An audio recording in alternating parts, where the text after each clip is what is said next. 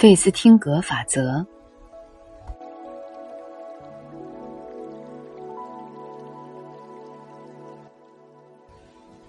美国社会心理学家费斯汀格有一个很出名的判断，被人们称为费斯汀格法则。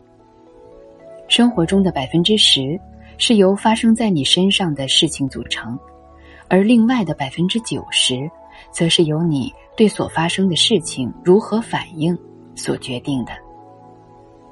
换言之，生活中有百分之十的事情是我们无法掌控的，而另外的百分之九十却是我们能掌控的。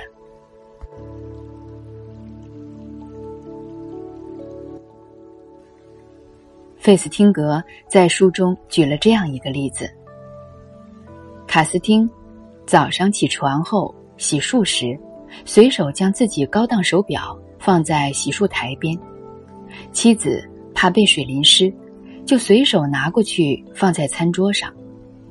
儿子起床后到餐桌上拿面包时，不小心将手表碰到地上摔坏了。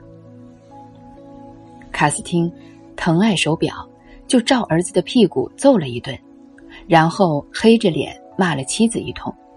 妻子不服气，说是怕水把手表打湿。卡斯汀说他的手表是防水的。于是二人猛烈的斗嘴起来。一气之下，卡斯汀早餐也没有吃，直接开车去了公司。快到公司时，突然记起忘了拿公文包，又立刻转回家。可是家中没人，妻子上班去了，儿子上学去了。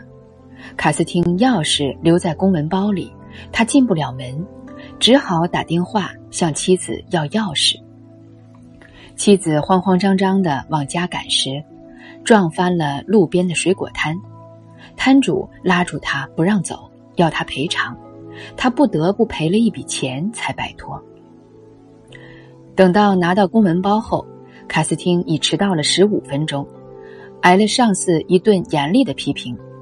卡斯汀的心情坏到了极点，下班前又因一件小事跟同事吵了一架。妻子也因早退被扣除当月全勤奖，儿子这天参加棒球赛，原本夺冠有望，却因心情不好发挥不佳，第一局就被淘汰了。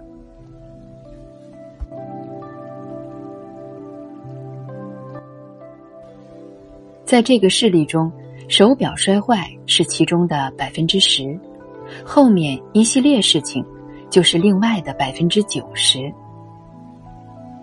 都是由于当事人没有很好的掌控那百分之九十，才导致了这一天成为闹心的一天。试想，卡斯汀在那百分之十产生后，假如换一种反应，比如他抚慰儿子：“不要紧，儿子。”手表摔坏了没事儿，我拿去修修就好了。这样儿子高兴，妻子也高兴，他本身心情也好，那么随后的一切就不会发生了。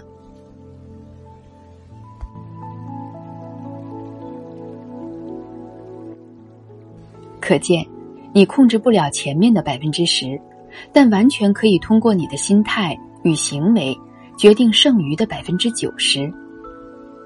在现实生活中，常听人抱怨：“我怎么就这么不走运呢？每天总有一些倒霉的事缠着我，怎样就不让我消停一下，有个好心情呢？谁能帮帮我？”这些都是一个心态问题。其实能帮助自己的不是他人，而是你自己。倘若了解并能熟练运用费斯汀格法则的处事。一切问题就迎刃而解了。停止抱怨的力量是多么的强大！有一个作家出差时，无意中坐了一辆非常有特色的出租车。这辆出租车的司机穿着干净，车里也非常干净。作家刚刚坐稳，就收到司机递来的一张精美的卡片，卡片上写着。在友好的氛围中，将我的客人最快捷、最安全、最省钱的送达目的地。看到这句话，作家来了兴趣，便和司机攀谈了起来。司机说：“请问你要喝点什么呢？”作家诧异：“这辆车上难道还提供喝的吗？”司机微笑着说：“对，我不但提供咖啡，还有各种饮料，而且还有不同的报纸。”作家说：“那我能要杯热咖啡吗？”司机从容的从旁边的保温杯里倒了一杯热咖啡给这个作家，然后又给了作家一张卡片，卡片上是各种报纸的名称和各个电台的节目单。只见上面写道：《时代周刊》《体育报》《今日美国》等等，简直太全面了。作家没有看报，也没有听音乐，而是和司机攀谈了起来，期间。这个司机善意的询问这个作家，车里的温度是否合适，离目的地还有条更近的路，是否要走？作家简直觉得温馨极了。这个司机对作家说：“其实刚开始的时候，我的车并没有提供如此全面的服务。我像其他人一样，爱抱怨糟糕的天气、微薄的收入、堵车严重的一塌糊涂的路况。”每天都过得很糟糕。有一天，我偶然在广播里听到一个故事，改变了我的观念。那个广播节目请了励志大师韦恩·戴尔博士，让博士来介绍他的新书。书中重点阐述了一个观点：停止抱怨，停止在日常生活中的抱怨，会让任何人走向成功。他让我突然醒悟，我目前糟糕的情况其实都是自己抱怨造成的，所以决定停止抱怨，开始改变。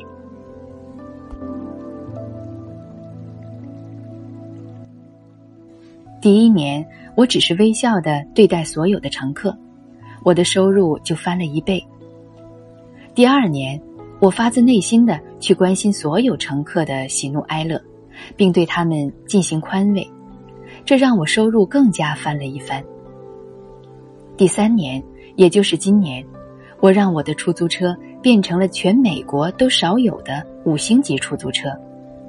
除了我的收入上涨的，还有我的人气。现在要坐我的车，都需要提前打电话预约了。而您其实是我顺路搭载的一个乘客。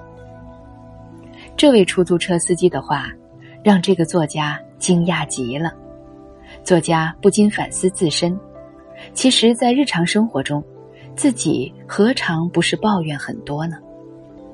他决定改变自己，他将这个司机的故事写成了一本书。后来有读者受到启发后，试着去做了，生活真的发生了改变。这种改变让作家知道了，停止抱怨的力量是多么的强大。俗话说：“车到山前必有路。”只要有突破困境的愿望，改变抱怨的态度，积极的去做当下应该做的事情，那么就一定能突破困难，继续向追求的目标前进。让我们下定决心，丢掉抱怨的恶习吧。